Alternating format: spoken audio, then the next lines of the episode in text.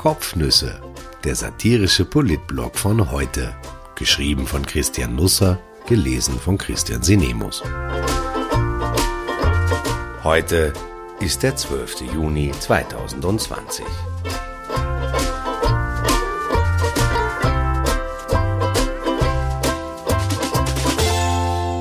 Wenn alle Masken fallen. Ein rabenschwarzer Tag für eine Ministerin, ein dunkelbunter für Tirol. Man kennt sich ja nicht mehr so recht aus in diesem Land. Schon Ibiza hat uns recht verwirrt. Aber dann dachte sich Corona, die sind einigermaßen lustig in Österreich, da schaue ich einmal vorbei. Das hat uns den Rest gegeben.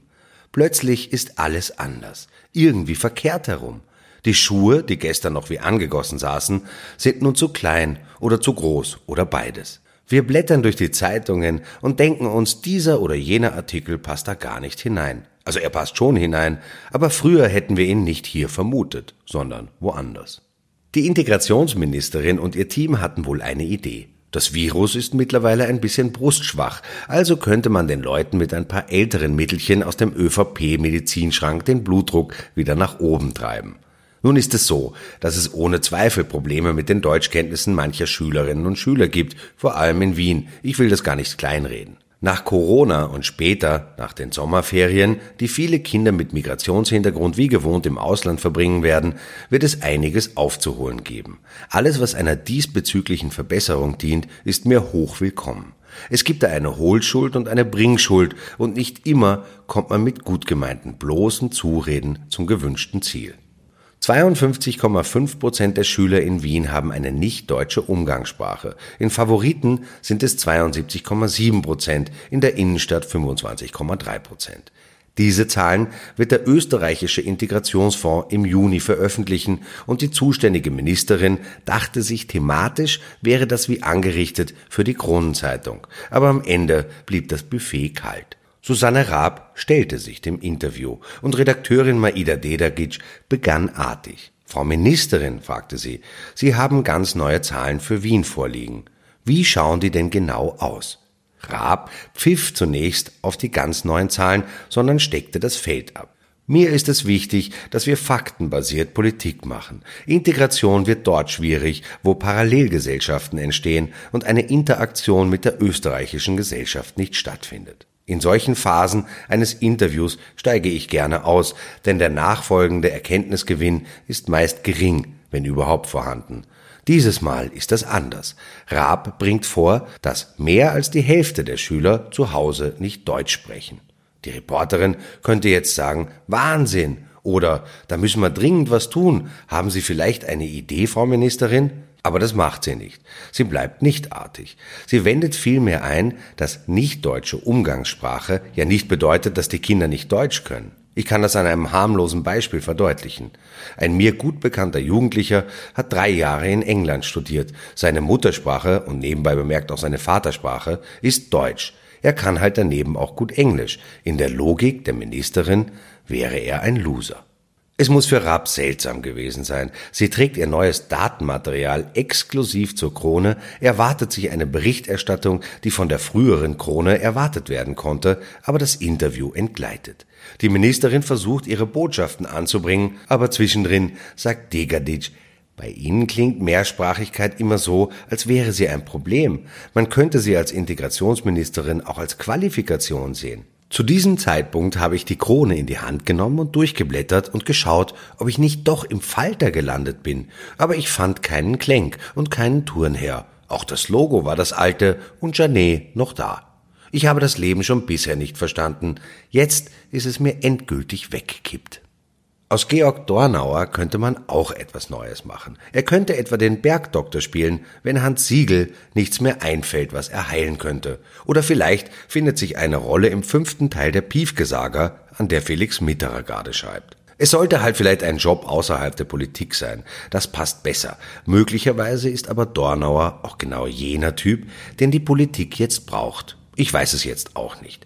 Der Tiroler SPÖ-Chef überraschte sein Publikum jedenfalls auf Instagram gestern mit einem Foto. Es zeigt ihn in einem roten Kastenwagen. Er trägt eine Skilehrer-Sonnenbrille, hat ein Skilehrerlächeln aufgesetzt und schaut Skilehrermäßig aus dem geöffneten Seitenfenster. Der Kastenwagen, die rote Rache am türkisen Geilomobil, trägt die Aufschrift Die neue SPÖ Tirol. Und ich frage mich in solchen Augenblicken des Lebens, in denen sich Parteien neu nennen, immer, was eigentlich aus den alten Parteien wurde. Wo ist also die alte Tiroler SPÖ, wenn die neue Tiroler SPÖ in einem roten Kastenwagen durch die Landschaft fährt? Musste die vorher aussteigen und zu Fuß heimgehen? Wo immer das ist.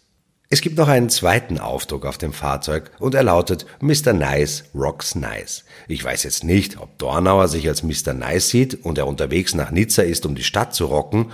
Was man aber sagen kann, Mr. Nice war der Spitzname von Howard Marks, der ein Physikstudium in Oxford absolvierte, aber eigentlich dann doch lieber als größter britischer Drogenhändler aller Zeiten berühmt werden wollte. Er soll in den 70er Jahren 10 Prozent des gesamten Welthandels von Haschisch und Marihuana kontrolliert haben.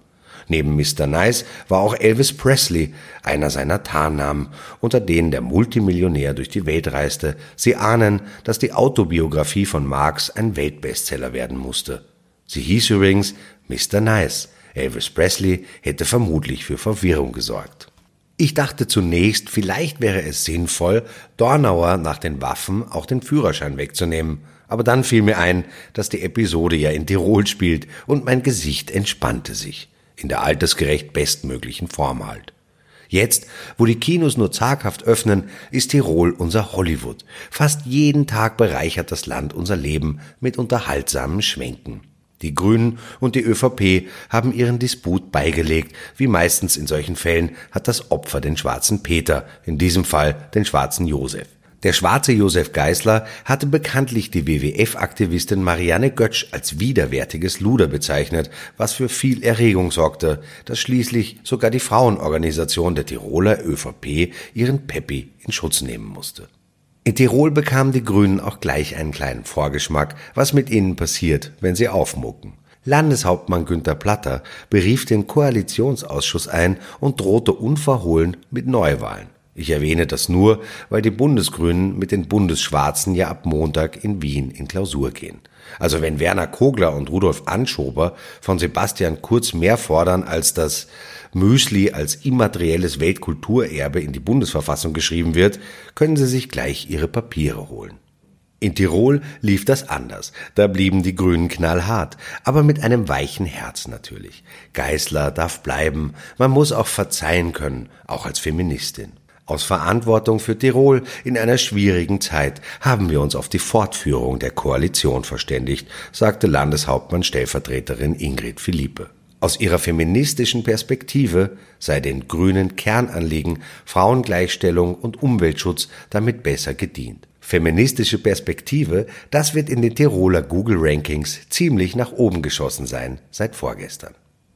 Dabei blieb es aber nicht. Es wurde auch eine gemeinsame Erklärung abgegeben, die vier Punkte umfasst. Darin heißt es, dass die Koalitionsparteien die aktuelle besondere Dringlichkeit für die Bereiche Frauen, Gleichstellung und Antidiskriminierung anerkennen und deshalb werde das gleich nächstes Jahr angegangen. Heuer ist offenbar keine Zeit mehr. Es ist doch schon Juni. Frauen wird es freuen, dass sie ein Bereich sind. Ein Bereich, der aber immerhin, so steht es geschrieben, besonders dem grünen Tirol wichtig ist. Denn für sie ist Feminismus einer ihrer Grundwerte.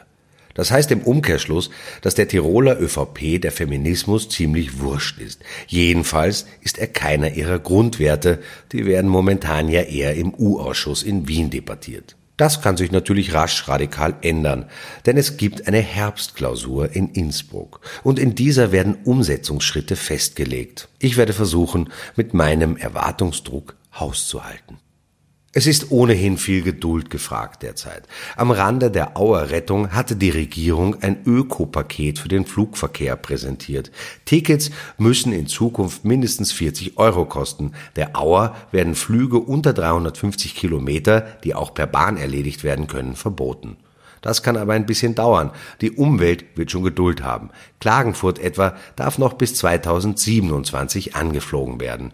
Ich lege meine Hand nicht ins Feuer, dass dann noch alle gegenwärtigen Regierungsmitglieder im Amt sind. Nicht jeder will als Minister oder Ministerin unter einem Kanzler Rudolf Anschober dienen.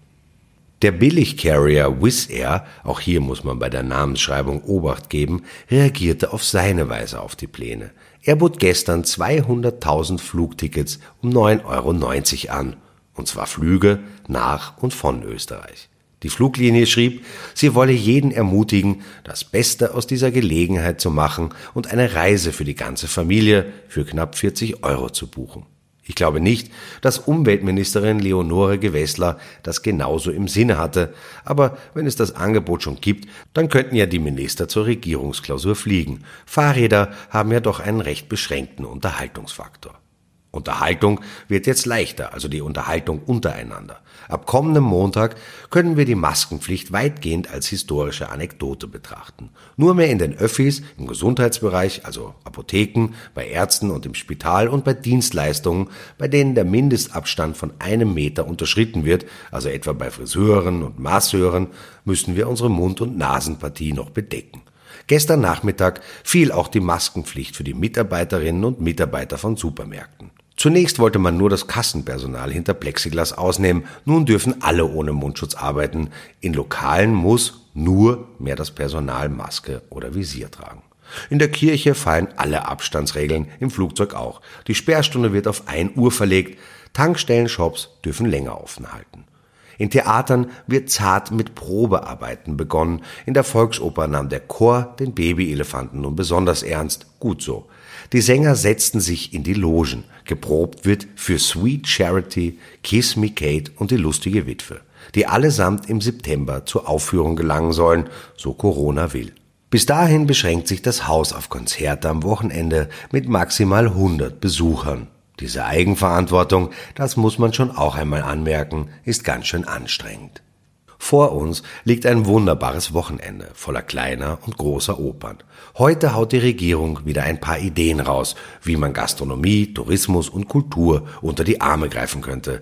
Erstmals tritt eine neue Formation auf. Finanzminister Gernot Blümel mit Tourismusministerin Elisabeth Köstinger und Kulturstaatssekretärin Andrea Mayer. Ich gestehe, ich habe den Überblick über die Hilfsmaßnahmen verloren. Mir könnte das Trio auch was Altes neu aufpoliert, ganz frisch glänzend verkaufen. Ich würde trotzdem mit den Ohren applaudieren. Wenn Sie mit etwas Sex ins Wochenende starten wollen, dann kann ich Ihnen Beate Use das Recht auf Liebe heute auf Dreisat empfehlen. Die Geschichte jener Frau, die in Flensburg, Deutschland, den weltweit ersten Sexshop gründete. Ich habe keine Ahnung, ob der Film was taugt, aber ich fand das Foto, das Sie hier oben gesehen haben, grandios. Beate Use, 1973 mit ihren Söhnen Klaus, Ulrich und Dirk. Manchmal bin ich sehr schlicht. Bis Montag, wenn Sie mögen.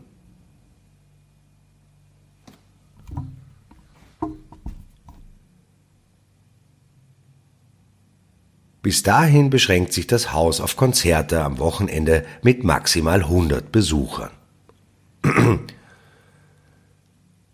Bis dahin beschränkt sich das Haus auf Konzerte am Wochenende mit maximal 100 Besuchern. Diese Eigenverantwortung, das muss man schon auch einmal anmerken, ist ganz schön anstrengend.